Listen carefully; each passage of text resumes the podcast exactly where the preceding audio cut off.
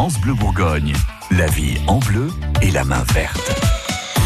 Votre magazine de la vie pratique est là pour vous faciliter la vie. Gilles Sonnet, vous êtes notre expert plante. L'été approche et avec l'arrivée des beaux jours, normalement, il fait chaud hein, ou il va faire chaud.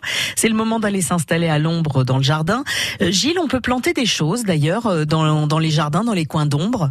Les plantes d'ombre, c'est toujours intéressant d'en parler parce que un jardin, il faut l'observer, euh, un balcon, il faut l'observer aussi, et à l'intérieur également, euh, il faut quand même observer où on met quelle plante. Et c'est vrai qu'il y a des plantes qui vont supporter la luminosité et le plein soleil, et d'autres qui vont euh, arriver plutôt à, à, s'épanouir à l'ombre, qui vont pas du tout supporter les grandes lumières, le grand soleil. Donc, on va parler des, des fuchsias, par exemple, ce sont des plantes qui aiment bien l'ombre. On va parler également des, des pieris, des astilbes, des azalées. Euh, c'est une très belle plante. Oui, parce que c'est un nom un peu bizarre. J'ai l'impression que c'est la première fois que je l'entends. C'est vrai. Ça ressemble un peu à un plumeau euh, ah. coloré, rose, blanc ou fuchsia, un peu un peu profond. Et c'est une très belle plante. Par contre, c'est fragile. Ça craint le vent, ça craint le courant d'air. Et en fleur coupée, ça tient moyennement bien. J'adore cette fleur, mais c'est vrai qu'elle a tendance à sécher assez rapidement.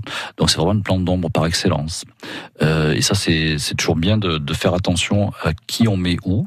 Euh, par exemple, dans des pots, euh, dans une maison ou à l'extérieur, on pourrait parler des érables. Alors l'azalée, on en a parlé. Euh, c'est vraiment une plante qui n'aime pas la lumière et le soleil euh, fort. Donc c'est des choses à protéger. Donc sur une terrasse ou un balcon, il faut essayer de, de trouver un endroit où avoir le plus d'ombre possible. C'est pour ça qu'il faut Ce qui est pas mal aussi, c'est que j'imagine qu'une plante qu'on installe à l'ombre, elle aura peut-être besoin d'un petit peu moins d'arrosage du coup. En général, oui, oui, l'évaporation se fait moins vite, mais bien souvent, ça, ça marche avec. Si on prend l'azalée, c'est des plantes qui vont avoir horreur du manque d'eau.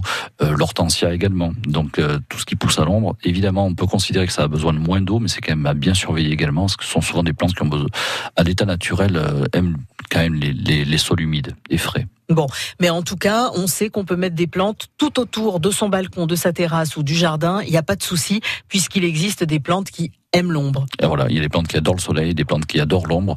Donc, il faut vraiment choisir ces plantes en fonction euh, de l'endroit où on va les mettre et, et de se dire que c'est adapté pour. Et il y en a certaines qui sont polyvalentes il y, a, il y, a, des choses qui passent un peu partout, oui, oui bien sûr, et heureusement d'ailleurs. Et c'est qui qui va avoir un beau jardin? Eh ben c'est vous, figurez-vous. Merci Gilles Sonnet, dont les conseils sont à retrouver sur francebleu.fr.